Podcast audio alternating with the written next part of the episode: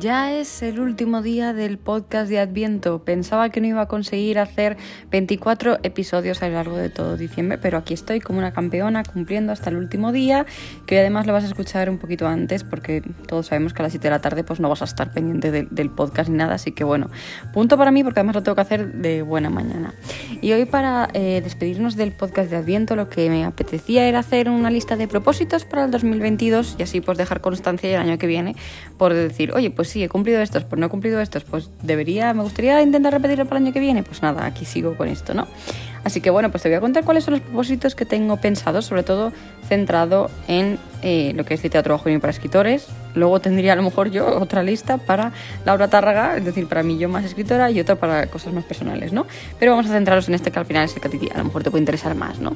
Para empezar, lo primero que quiero es repetir el campamento para escritores en verano y el Halloween, porque fueron dos eventos que me gustó bastante eh, realizar, sobre todo el campamento para escritores, me pareció muy chulo.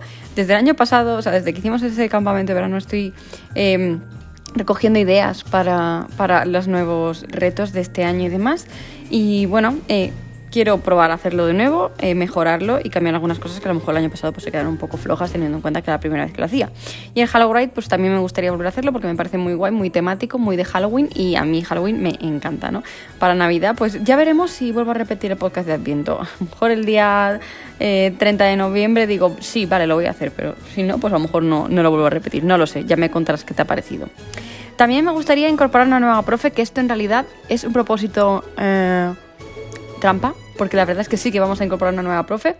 En enero la voy a, presentar ante el mundo y bueno, pues es para añadir un paso más, o sea, para intentar llenar un hueco que nos faltaba en la academia que no hemos podido llenar hasta ahora. Y bueno, tengo muchas ganas de que la conozcáis. Eh, también eh, me gustaría tener contenido preparado con antelación para que no me pille el toro, por favor. Eh, lo hacía muy bien al principio de tener todo lo de literatura juvenil para escritores, pero con el paso del tiempo pues sí me ha ido, lo he ido dejando un poco de lado y he ido cogiendo un poco más el toro y a veces ha habido veces en los algún mes en el que a lo mejor debería haber sacado dos cursos y no he podido, entonces solo he sacado uno y demás, cosas así que no me gusta fallar, pero pues a veces ocurre y ya está, no pasa nada, pero sí que me gustaría tener el contenido preparado con antelación, al igual que el podcast, que empiezo muy motivada y sí que tengo grabados como dos o tres meses, pero luego llega un momento en el que estoy como al día y eso pues me gustaría eh, hacerlo un poquito más con antelación. También me gustaría poder llevar literatura juvenil para escritores a algún evento presencial, como el que tuvimos en la Andalucía Reader Con en Sevilla, eh, miraré a ver si puedo hacerlo posible de alguna manera y si no, pues no pasa nada, pero es algo que me gustaría que María Ilusión volviera a repetir con alguna profe para hacer alguna cosita especial por allí. Además, eh, me gustaría plantear alguna sección extra del podcast que me permitiera subir algún que otro episodio más allá de los domingos. Esto, pues, a ver, eso es un poco más también eh, depende de la cantidad de trabajo que tenga de normal, ¿no? Pero es algo que me gustaría, ¿no? Algo que no fuera como los míticos episodios, sino algo un poco más diferente, a lo mejor tratar alguna cosa concreta en esas secciones. Pero bueno, no se me ocurre nada, así que si me estás escuchando y se te ocurre alguna sección que podría meter, que pueda ser interesante, que te gustaría escuchar, pues tienes tanto mis redes sociales como el email, contacto arroba literatura para hacernos esas sugerencias y yo estaré encantada de leerlas. Y además me gustaría, ya por último propósito para el 2022, llegar a 200 alumnas activas en la, en la Academia de Literatura Juvenil para Escritores. Eh, es algo, una cifra que me gustaría poder alcanzar, ¿no? Eh, ya hemos sido más de 150, así que bueno, estamos bastante cerquita y estoy muy contenta con cómo estáis recibiendo la Academia. Y ya está, esos son mis propósitos para el 2022. Por último, solo te quiero decir cuándo va a volver el podcast después de las vacaciones, porque el domingo pasado eh, dije, ya no iba a haber la semana que viene, el domingo que viene eh, episodio, ya te diré por el podcast de evento cuando volvemos, vale, pues me voy a tomar un poco de vacaciones y déjame descansar al menos un mes teniendo en cuenta que he estado 24 días seguidos subiendo eh, podcast de Adviento, así que el 23 de enero será el siguiente podcast que subiré de manera normal y ya volviendo de las vacaciones. Y ahora sí, solo me queda desearte una feliz Navidad.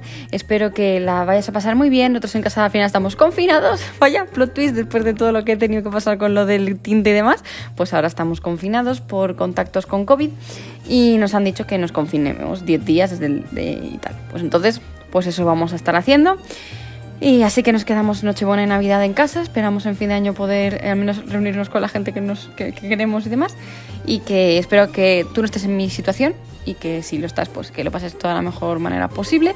Y por cierto, te recuerdo que a partir de las 12 del mediodía tienes de manera gratuita en, la, en mi página web lauratarraga.com el relato navideño, el café más caro de Navidad que he escrito, para que te lo puedas descargar y pasar pues un día diferente y un poquito más navideño, ¿no? Sobre todo pues en estos momentos que a lo mejor te pueden hacer más falta que otra. Si, si eras parte de mi lista de correo, ya te habrá llegado a las 6 y cuarto de la mañana, así que ya podrás leerlo desde ahí.